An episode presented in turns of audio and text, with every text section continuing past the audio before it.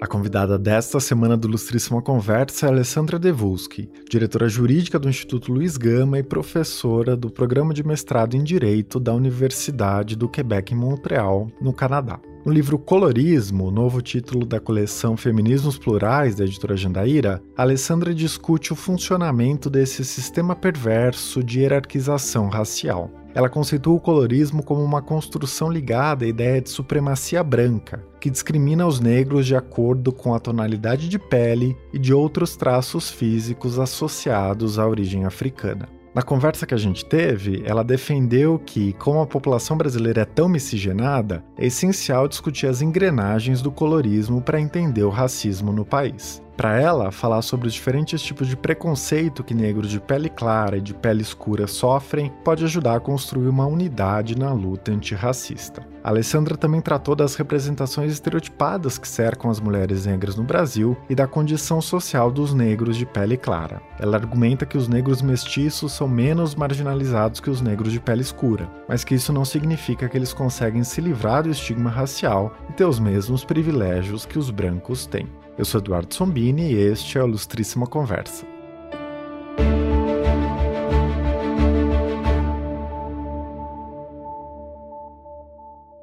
Alessandra, além do livro, eu fiquei com a impressão que no Brasil todas as pessoas sabem colocar em prática muito bem o colorismo, mesmo que nunca tenham escutado essa palavra, né?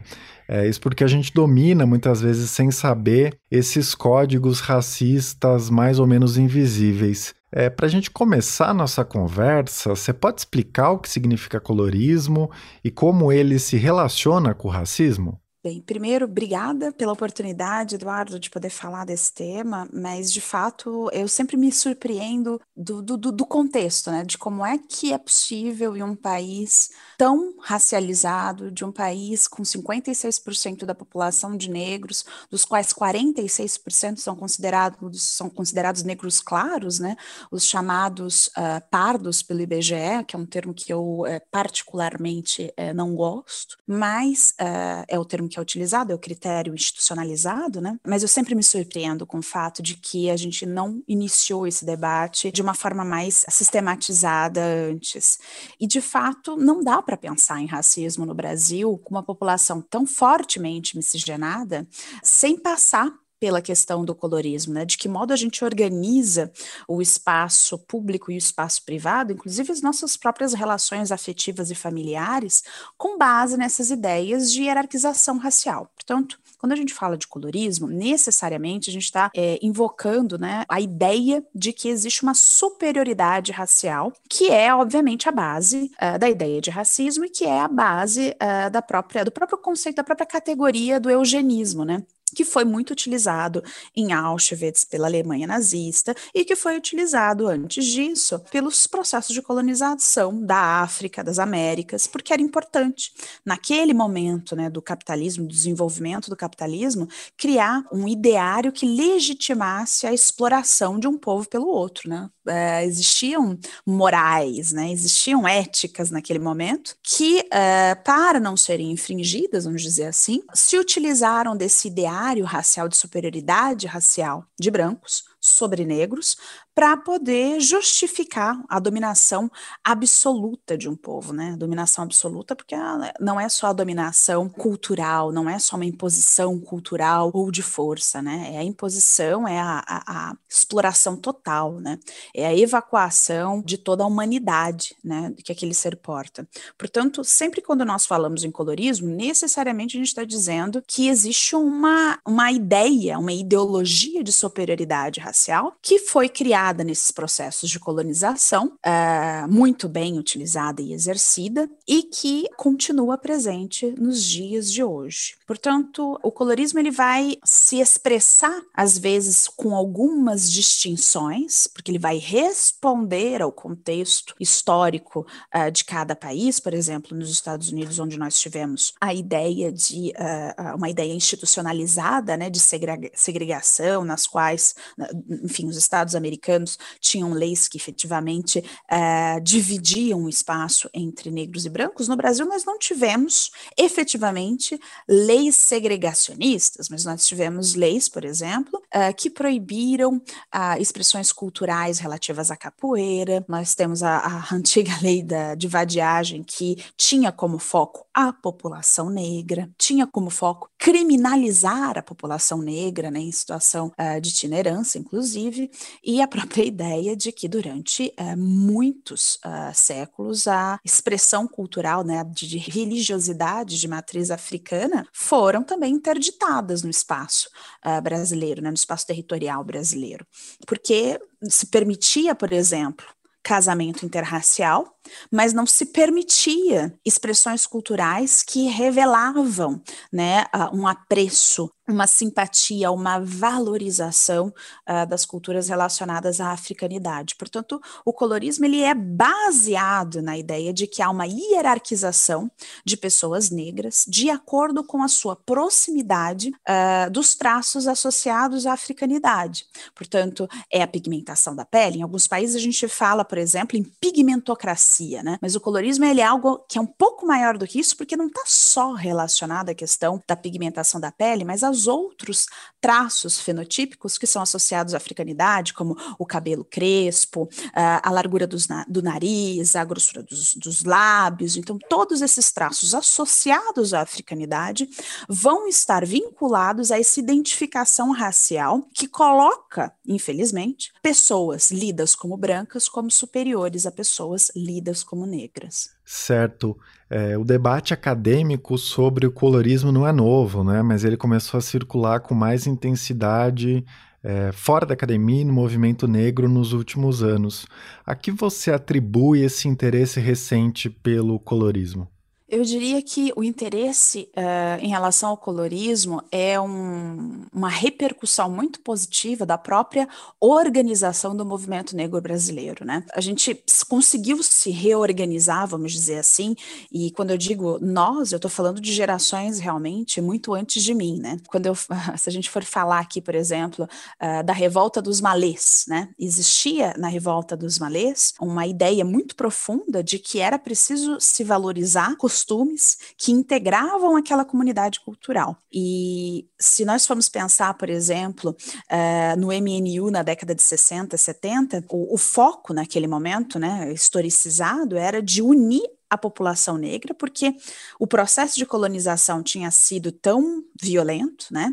A população negra tinha vergonha de se uh, identificar como negra, porque se identificar como negro no, e negra no Brasil era se identificar a pobreza, era se identificar os espaços uh, de menor valorização profissional, né? Ser uma mulher negra uh, significava para grande parte da população estar destinada a trabalhos precários, a trabalhos que são lidos como subalternizados, né? E o MNU durante toda a década, inclusive durante a ditadura, né, que teve um uma, grande, uma grande contribuição também nesse aspecto. O, o grande foco era sejamos orgulhosos da nossa condição negra, porque é a partir do momento em que nós nos identificamos como, como negros é que nós vamos poder, em um momento, determinado momento, demandar do Estado, como cidadãos que somos, uh, medidas públicas de correção, de, de, correção da distorção socioeconômica que está baseada no fato de que a gente racializa, né, que nós racializamos essas pessoas. Então, num primeiro momento, é importante que pessoas negras de pele uh, clara possam também ter o orgulho de, de, de, se, de se identificar como negras, porque, veja, quando uh, a gente observa né, todos os critérios do IBGE, onde você tinha, quando ainda não era a, a, a identificação, né, que está ali uh, dentro do parâmetro, né, ou você é, se considera branco, negro, pardo, preto, se bem que negro para o IBGE é só preto, ou você é preto ou você é pardo, né, e aí tem o indígena, mas antes de que esse critério estivesse estabelecido, a pessoa podia ela mesma declarar. E aí tem de tudo, tem morena clara, morena escuro, bombom, cafezinho, porque era todos, todos os eufemismos possíveis para não se dizer negro, porque era muito difícil se considerar negro em uma sociedade racista. Então, se eu tenho algum nível de passabilidade, a gente vai tentar né, uh, escamotear esse lado para tentar, e por questões de mera sobrevivência, tentar uh, se associar e se aproximar da etiqueta branca para poder viver uma vida digna, para poder ter as mesmas oportunidades. E é muito recente, sabe, Eduardo, que a gente possa ter orgulho uh, de dizer não, sou negro, sou negra e quero exercer a minha negritude, né, na sua na sua plenitude, em tudo que ela representa. É muito recente, é muito moderno isso. Então, há todo um trabalho muito antes de nós do MNU mas, sobretudo, né, eu acho que é impossível não falar do trabalho da Lélia Gonzalez, que é alguém que justamente vai tentar recuperar uh, nesses negros de pele clara, nesses negros né, oriundos da mestiçagem, de que eles são considerados não brancos. Eles jamais terão um privilégio branco, mesmo se tem um traço aqui e acolá associado à europeinidade, mesmo que eles tenham, como é o meu caso, um nome associado à europeinidade. Mas o fato de ser lido como negro ou negra te determina um lugar na sociedade e que geralmente, infelizmente, uma sociedade racializada como é o Brasil, é o lugar da subalternidade. Por isso eu acho que é, nas universidades uh, o tema tinha uma certa, como é que eu posso dizer, uma certa dificuldade, porque nós vínhamos desse lugar de dificuldade, inclusive, de nos reconhecermos como negros e de reconhecermos que, sendo brancos em uma sociedade, como é o caso da sociedade brasileira, isso significa exercer certos privilégios, mesmo que isso seja a despeito daquilo que eu acredite ou não, né? É como ser negro no Brasil, não é um ato volitivo, né? A gente não acorda um dia, olha para o espelho e diz: bem, a partir de hoje serei, é, serei negro, ou a partir de hoje não quero mais ser discriminado, eu vou dizer para todo mundo que eu sou branco. Não é assim que funciona, né? É, quando a polícia para alguém na rua, ela não vai pedir a árvore genealógica da pessoa para ver se tem algum avô italiano, uma avó espanhola perdida. A identificação racial se faz de uma maneira sempre muito violenta e é pelo fenótipo. Né?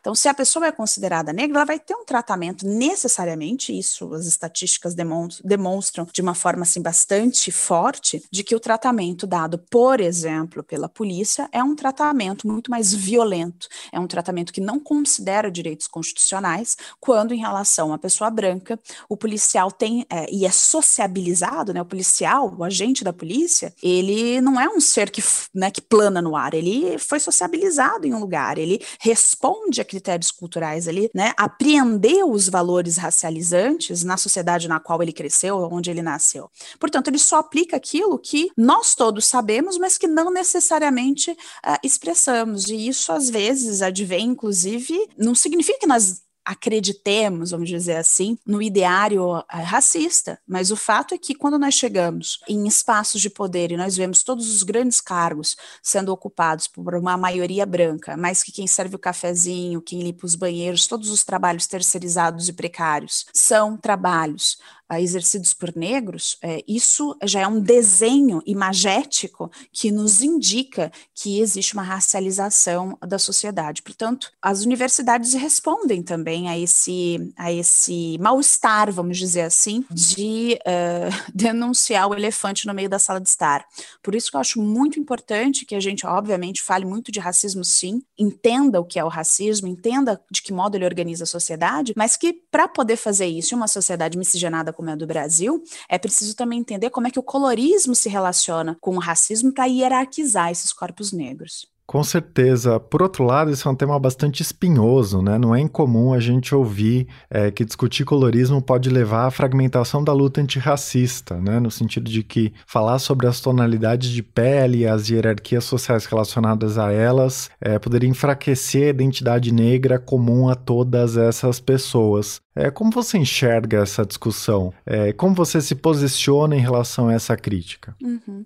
Eu acho que é uma preocupação legítima, válida, mas veja, se as sufragetes, né, no início lá uh, do século XIX, uh, estivessem preocupadas do fato de uh, denunciar o patriarcado e denunciar a subalternização das mulheres. Né? Eu acho que as mulheres são a, a, a primeira subraça. Né? O fato de sermos colocadas como aquelas que pertencem somente ao espaço doméstico durante tantos séculos, isso também tem um peso é, é, na sociedade, mas o fato de falar sobre uma sociedade organizada para relegar as mulheres o espaço doméstico e o espaço de poder a homens, uh, a gente só consegue superar essas questões falando sobre elas, apontando as distorções socioeconômicas que repercutem desse desenho, né? E é a mesma coisa uh, no colorismo. Eu não consigo me ver como intelectual, como professora, como cidadã uh, na luta antirracista se,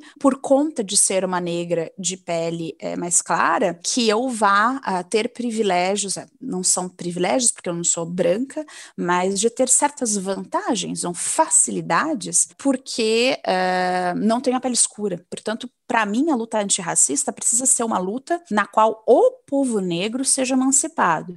E para isso, eu não quero e não posso representar a população negra porque tenho traços que são considerados mais sutis ou mais aprazíveis de acordo com critérios que advêm de uma ideia eugênica de que tudo aquilo que se assemelha à europeidade é superior e aquilo que se associa à africanidade é inferior. Eu não quero essa luta antirracista, eu não posso, eu não posso aderir a ela. Portanto, ah, na luta antirracista, a gente precisa emancipar o povo negro como um todo, né? É claro que evidente que, enfim, a miscigenação é uma, é uma realidade hoje nas pessoas, obviamente, é preciso dizer, a miscigenação no Brasil, ela nasce de um ato violento, que é o, é o ato uh, de uh, estupro sistemático de mulheres negras e mulheres indígenas, mas uh, uma vez liberta abertos, né? Nós podemos nos relacionar com quem quer que, que, que, que, desejemos e que queremos, enfim. E isso é muito positivo e isso faz parte da, da, da liberdade humana que a gente tanto luta para ter. Agora, para que essas relações sejam de fato igualitárias, é, eu não posso entender que certos corpos são superiores a outros, que certos corpos merecem cuidado, merecem respeito, uh, merecem proteção e outros menos, né? Aquela imagem da Cláudia, né, sendo arrastada pela viatura de polícia no Rio de Janeiro, é uma das imagens mais terríveis que eu já vi em toda a minha vida. E é uma imagem que todas as vezes que eu penso, é, me dá um frio na espinha que vai assim do início até o fim, porque aquilo é a representação é, do quanto o corpo negro é considerado algo descartável em uma sociedade racializada. Se fosse uma mulher branca, Jamais aquilo teria acontecido. E é isso o que a gente precisa também compreender nesse ideário do racismo e, e, e da branquitude ou da ideia de, né, de superioridade branca, é de que um, o colorismo não quer discutir aqui a superioridade de quem quer que seja. Na verdade, compreender o racismo e o colorismo são veículos para que nós possamos um dia, de fato, uh, habitar espaços uh, de igualdade racial, na qual nós não sejamos destinados a, a exercer uh, um papel X ou Y em função da leitura racial que, que nos é feita. Portanto, eu acredito cada vez mais que uh, debater o colorismo é algo que a gente não pode recusar a fazer diante da realidade, né? Ou seja, existem várias estatísticas que vão mostrar o quanto a segregação racial, que no Brasil não é estatal, vamos dizer assim, não tem lei segregacionista, mas culturalmente nós somos produto de uma sociedade que apartou dos espaços de poder e dos espaços decisórios os negros. Isso é uma realidade que tem repercussões materiais, estatisticamente é, compreensíveis hoje.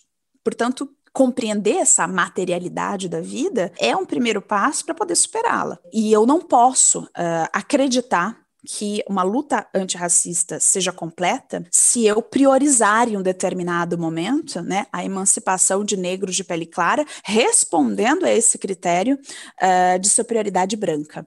Portanto, uh, discutir o colorismo é discutir no âmago da questão o do porquê que nós queremos igualdade racial e do porquê que é tão importante todos sermos considerados iguais e não obstante o fato de ter pouca ou menos uh, melanina na pele. Sim, é, eu queria continuar nesse tópico da mestiçagem, não é? Esse é um tema fundamental do livro.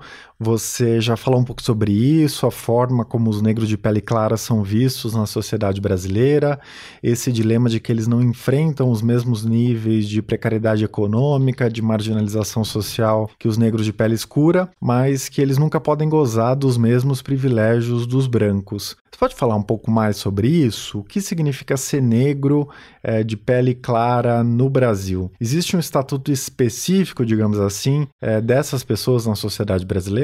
Eu acho que é impossível em um país com tantas negritudes, né, e no mundo com tantas negritudes, é, se estabelecer uma regra fixa daquilo que é considerado é, ser negro, né? A diáspora africana, mais de 18 milhões de africanos que foram sequestrados do continente africano, é, isso nos leva a uma multiplicidade de negritudes que não seria, que não pode, não pode caber dentro de uma régua uh, fixa e imóvel. Negros de Cuba, negros da Costa do Marfim, uh, negros brasileiros, uh, negros estadunidenses, negros das Antilhas são negritudes que são uh, diferentes, né? Eu sempre, eu gosto sempre de dar esse exemplo porque foi algo que me, que me interpelou muito, né? Uh, aqui em Montreal a comunidade africana é muito grande e a gente, eu sempre brinco com os meus amigos africanos, eu falo, então, e aquele ali que tá passando na rua? Ele é congolês? Eu acho que ele é congolês. E eles sempre acertam e eu sempre erro. E, e aí, enfim, eles falam, né, uh, sobretudo os senegaleses, a, a, língua é o Wolof, e, e aí eles falam em, em Wolof e confirmam que são senegaleses, eu errei, eu fico super chateada, e eu falo, puxa, mas eu nunca vou acertar, né? E eles brincam comigo e dizem, não, porque você não nasceu na África, você não é africana. E da mesma forma como no Brasil, eu tenho certeza que você andando na rua, você fala, ah, essa pessoa veio do norte, essa pessoa veio do sul, essa pessoa. Eu falo, é, faz algum sentido, pode ser, mas uh, no, uh, no, na África, uh, existem negritudes diversas também, né? O estereótipo, o arquétipo, o fenótipo de uma mulher sudanesa é diferente de uma mulher nigeriana. E eles reconhecem isso e não são menos negros por conta disso. Então, eu acho que é muito importante ressaltar que o fato de alguém, alguém ter menos melanina na pele não significa que ela seja menos negra, significa que ela tem algum grau de miscigenação, uh, mas uh, no seu fenótipo, a sociedade ainda lê, vai, vai lê-la né, como, como negra.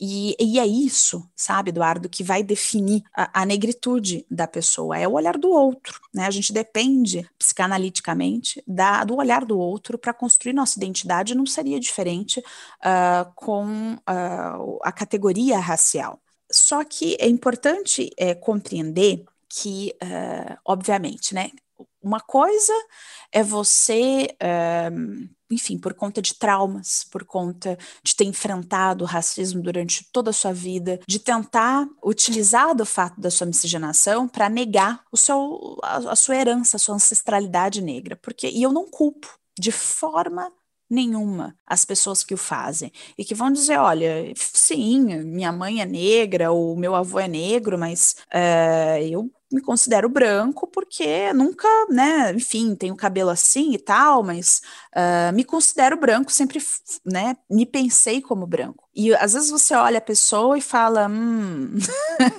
é, talvez não, mas quem somos nós para julgar a identidade racial de alguém? E, e eu tampouco quero exercer uh, esse lugar. O que eu acho que é importante a gente entender é que reconhecer a nossa negritude também uh, precisa ser historicizado, precisa, né, uh, a gente precisa entender que em um determinado momento, se considerar e se identificar como negro podia determinar toda a sua vida, né? Podia determinar se você teria acesso à universidade, à escola, pode determinar se você tem uh, um espaço em uma carreira de uh, profissional que você deseje. E tudo isso é muito é muito perverso, né? Dizer para alguém que né, olhando a pessoa, você percebe nitidamente que a pessoa tem também uma ascendência africana, que ela tenha que se declarar negra. Ninguém tem que nada. E geralmente, é isso que eu acho super interessante, é que quem é negro sempre se sabe negro. Né? Se a pessoa tem alguma dúvida ou está dizendo que não se considera branca, é porque durante toda a vida dela, ela foi lida como branca. E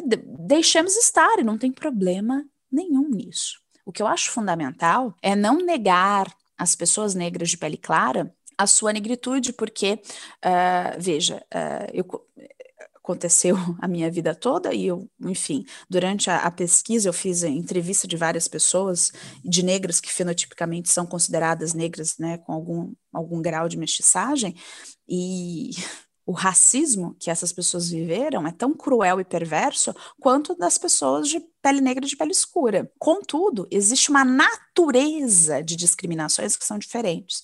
E uma das coisas, e é uma coisa que aponta Lélia Gonzalez muito uh, precocemente nos seus trabalhos, é o fato de que, por exemplo, uma negra, uma mulher negra de pele clara, geralmente é, uh, é, uma, é uma mulher altamente hipersexualizada pelo olhar de homens, tanto negros como brancos. E isso causa uma série de problemas. Isso é uma discriminação, isso é um viés de simplesmente determinar que essa pessoa só pode ter uma identidade relacionada ao sexo, relacionada à afetividade, quando essa pessoa pode querer ser uma intelectual, essa pessoa pode querer ser uma médica, essa pessoa pode querer ser uma engenheira, mas é como se isso fosse negado pelo fato de. E mulheres negras de pele escura são aquelas que são consideradas né, como as aptas ao trabalho doméstico, algo que é absolutamente redutor, algo que esvazia de humanidade, de complexidade, mulheres negras de pele escura. E todos esses processos, justamente, de, de, de etiquetação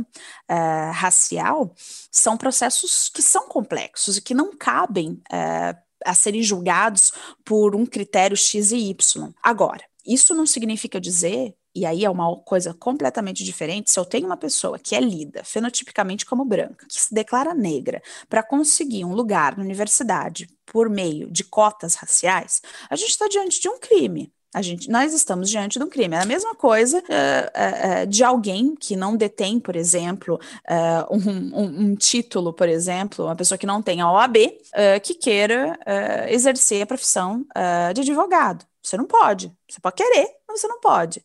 Portanto, o que acontece uh, nos casos que foram uh, veiculados de, de, de, de, fraude são casos criminais. E crime, fraude, a gente lida criminalmente. Gente, existe um, uma resposta processual a isso. Existe um processo administrativo nas universidades para evitar que as cotas sejam uh, fraudadas. Agora, isso não significa dizer que a partir de agora, puxa, nós vamos começar a estudar o colorismo, a debater, a, a fazer o debate e que nós vamos sair por aí com uma plaquinha de identificação: é negro, não é, sofreu discriminação ou não sofreu. Não é aí a questão. Eu acho que o que é importante na compreensão do colorismo é permitir que na luta antirracista nós possamos finalmente reconhecer que, infelizmente, dentro da comunidade negra existe uma interiorização de preceitos ligados a essa superioridade racial, ligadas à supremacia branca, que são introjetados, que são interiorizados e que se refletem nas relações que nós mesmos fazemos entre nós. E isso não pode ser admitido. A gente precisa reconhecer que o problema existe para poder combatê-lo. Mas isso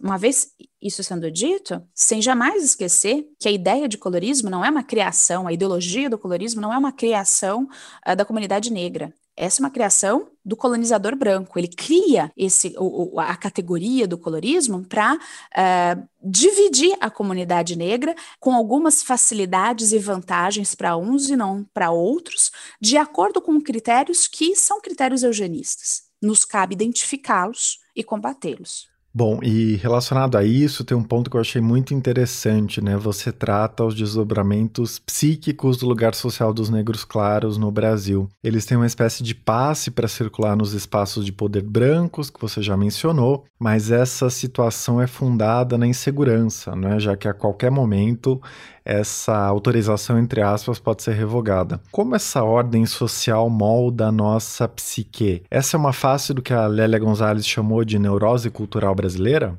É, eu acho que a Lélia Gonzalez está absolutamente certa de dizer que o racismo ele cria neuróticos quase que de maneira industrial, porque veja, uh, combater o racismo é também libertar, de uma certa forma, brancos, porque veja, deve ser muito difícil você acreditar num ideário de superioridade, às vezes, e uh, se perceber, às vezes, simplesmente não apto a exercer determinadas atividades. É, é muito duro, porque isso pode acontecer, né? Uma pessoa que uh, se investe em uma determinada atividade, acreditando piamente né, nessa superioridade, uh, e que posteriormente se vê completamente inepta e como é que se lida com isso, né, na psique? Deve ser muito duro, eu acredito eu. Só que para negros é o caminho inverso, né? A gente está a todo tempo sendo dito que nós não somos capazes, que nós não temos uma performance suficiente, que nós somos uh, ou mais aptos para o trabalho braçal, manual e não para a intelectualidade,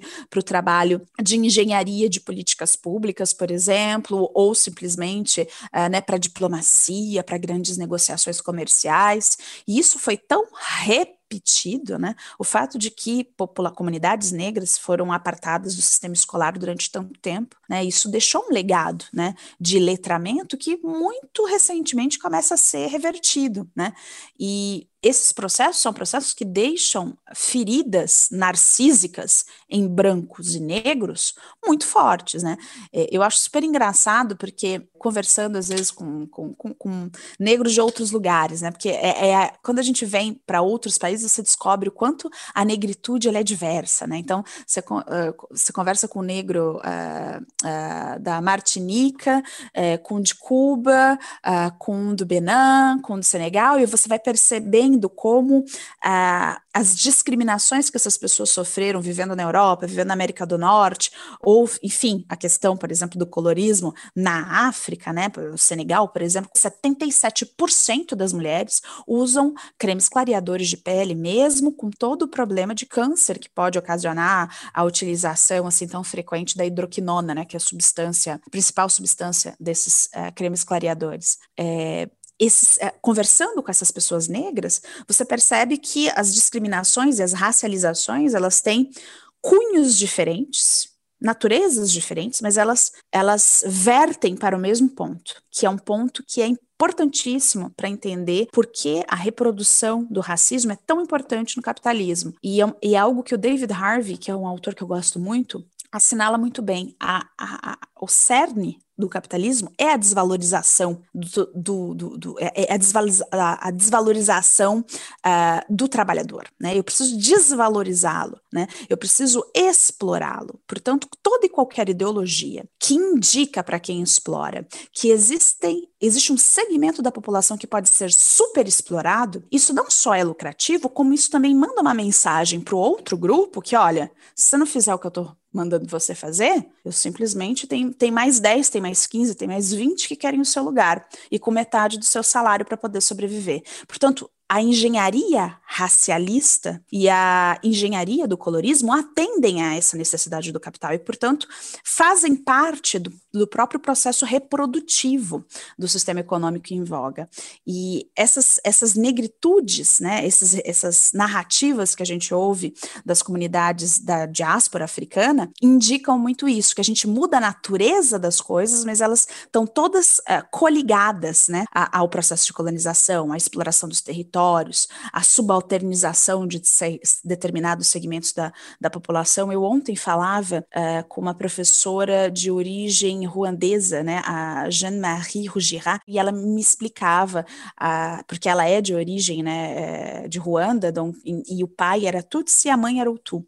E ela explicava o quanto era difícil, dentro do próprio processo familiar, se colocar, né? Porque havia essa rivalidade. Então, ela dizia: eu ouvia narrativas de um lado da família, que eram superiores, e nanã, e aí ouvia do outro lado da família outra narrativa que dizia que não, tais eram ruins, e que. E, e tudo isso havia um conflito já pré-existente, antes do colonizador chegar, mas que foi muito bem explorado para colocar um grupo contra o outro para poder melhor explorar, explorar o território. Portanto, o que aconteceu uh, em Ruanda é um grande exemplo daquilo que são os processos de racialização, que só servem para melhor explorar esses segmentos das comunidades. Portanto, necessariamente, uh, se eu quero emancipar esse grupo, eu preciso entender de que modo insidioso essas ideologias do colorismo, como é a do racismo, vão integrar o nosso dia a dia. Certo, Alessandra. Bom, você aborda o colorismo a partir de vários recortes no livro, né? A gente poderia falar de vários deles, é, mas um dos que mais me chamaram a atenção, você já falou um pouco sobre isso agora, é esse que dialoga com a tradição do feminismo negro, né? Você trata do peso do colorismo na determinação dos papéis sociais das mulheres negras. É, o que esse debate do colorismo tem a dizer sobre as condições específicas das mulheres negras? Acho que conversar sobre as questões uh, do feminismo negro no Brasil uh, implica necessariamente em dizer que uh, as mulheres negras, e aí tanto as chamadas pretas, negras de pele escura,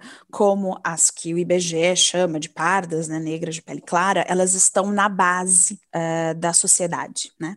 E o fato de estar na base da sociedade significa que são aquelas que vão experimentar os maiores níveis de vulnerabilidade, de precariedade, inclusive no espaço profissional, no exercício das suas profissões. Mas eu acho que o mais importante de perceber na contribuição do feminismo uh, negro no Brasil é de é, é de perceber o quanto é importante é, para o feminismo negro brasileiro de não permitir que essa estereotipização uh, de mulheres negras de pele clara, essa hipersexualização desses corpos, que eles representem aquilo que é a mulher negra. Porque é isso que acontece, né? A gente, nós, nós somos olhar, por exemplo, políticas públicas, ou seja, feitas pelo Estado brasileiro durante décadas. Você ia até aeroportos na Europa e uh, todas as chamadas para se fazer turismo no Brasil mostravam mulheres negras de pele clara né? As chamadas mulatas, que é um termo extremamente pejorativo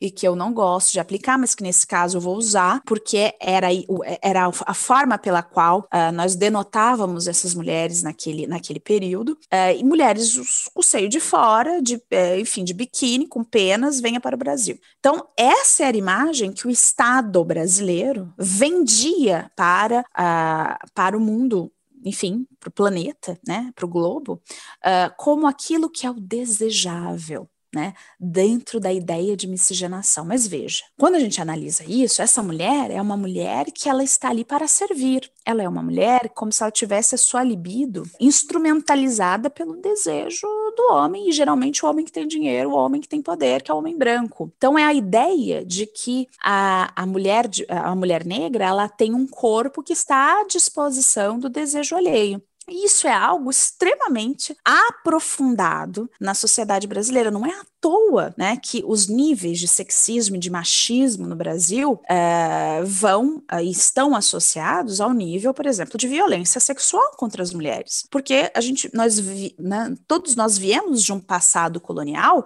no qual haviam corpos que eram corpos que estavam ali expostos a necessidade de um outro corpo, que é o corpo branco. Então, organizar a sociedade brasileira é um pouco desorganizar também, né? Esse ideário que coloca essas mulheres uh, em um lugar muito específico de disposição ao desejo alheio. Agora, uh, nem sempre as mulheres negras de pele escura estão dentro dessa etiquetagem. Às vezes elas estão na etiquetagem do serviço braçal, do serviço doméstico, no serviço de, uh, com, né, da, é quase que a, a, a moderna ama de leite, né? São mulheres que são despidas da sua humanidade como se elas só tivessem uma existência que é a existência do cuidar, né? Naquilo que em inglês se diz do care, né? Ou seja, elas, elas vão cuidar dos idosos, elas vão cuidar das crianças, elas não têm existência, né? Uh, eu estava olhando esses dias uh, na internet uma cena de uma novela, uh, da, a novela das Helenas, da, da, da Rede Globo, eu esqueci o nome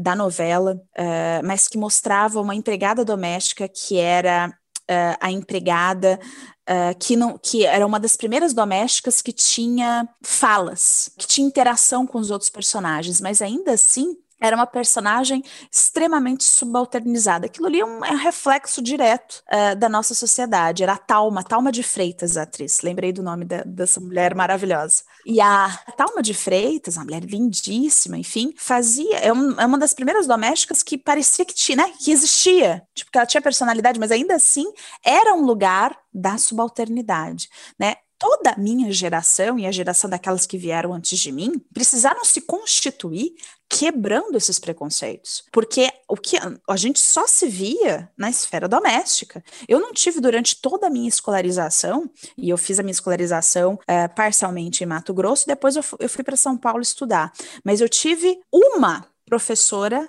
negra uma professora negra no doutorado, que era a professora Eunice. Não é normal, numa sociedade com 56% da população negra, que eu nunca tenha tido um professor negro para poder me espelhar. E veja, eu sou professora, né? Foi a primeira profissão que eu exerci, sou advogada, mas uh, a primeira profissão que eu exerci antes de me tornar advogada foi como professora da rede pública e depois, uh, enfim, uh, me tornei professora universitária, mas fiz como muitas de nós fizemos, porque nós somos teimosas, porque a gente quer muito romper com esse estereótipo racista, mas a sociedade não pode naturalizar essa dificuldade de acesso a determinados postos como algo, vai lá, guerreira, isso mesmo, parabéns. Não, ninguém quer ser guerreira, ninguém quer sacrificar a vida. A gente quer ter uma vida com igualdade e naturalizar o sofrimento da mulher negra é, de fato, uma perversidade.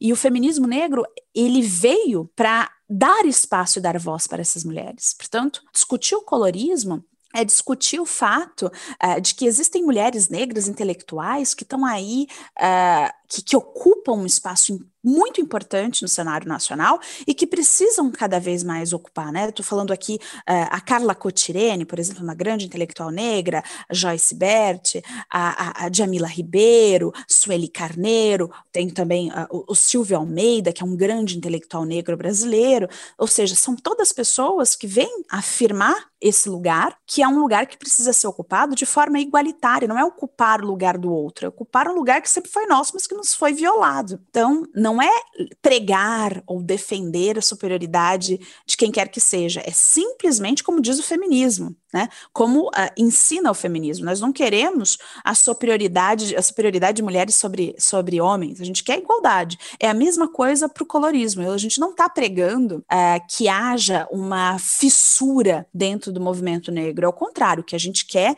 é que nós sejamos tratados todos como iguais, enquanto negros e iguais perante pessoas de outra raça, que sejam brancos, que sejam asiáticos, que sejam quem for. Muito bom, Alessandra. Para a gente encerrar, eu queria fazer uma última pergunta sobre uma proposta que você apresenta no final do livro, de colorismo crítico uma perspectiva de transformar o colorismo em uma plataforma para agregar todos os grupos racializados e construir justiça racial e social. Pelo que eu entendi, você não está propondo que os fenótipos deixem de ser vistos e as hierarquias que eles geraram historicamente sejam deixadas de lado, né?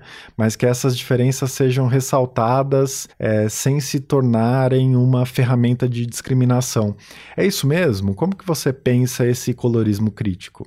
Veja, uh, eu acho que se existe um objetivo importante do colorismo é destruir, é aniquilar qualquer forma de hierarquização de negros em relação a brancos e de negros no interior da comunidade negra de acordo com fenótipos, né, associados ou não à africanidade ou à europeanidade. O que eu acho que é importante nessa ideia que eu lanço de colorismo crítico é de integrar outras lutas, a luta indígena. Ah, nós acabamos de ver, por exemplo, uh, o assassinato de seis uh, mulheres asiáticas por conta né, de uma associação irracional, injusta, uh, em relação, a, a enfim, a, ao que está acontecendo com a pandemia. Né? Isso isso é também um ato racista, né? Isso é, é, é, é todos os, uh, os atentados aqui em Montreal, por exemplo, nós tivemos vários uh, templos uh, budistas, templos ligados a expressões religiosas eh, ligadas ao mundo asiático que foram depredados, porque as pessoas associam o que está acontecendo né, na pandemia a eles. Então, é mais ou menos como pensar que a gente vai começar a atacar brasileiros nas ruas em Nova York,